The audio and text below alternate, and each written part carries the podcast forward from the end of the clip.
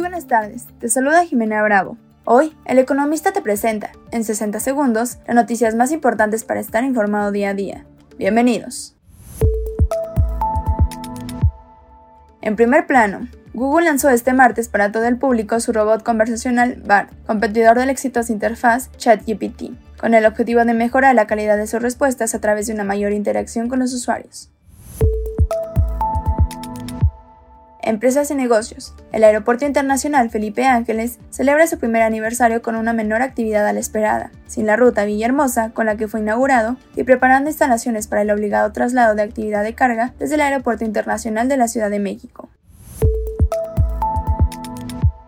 Termómetro económico. El volumen operado del peso dólar alcanzó 9.200 millones de dólares el pasado jueves en el Chicago Mercantile Exchange, con el que se impuso un nuevo récord en el mercado.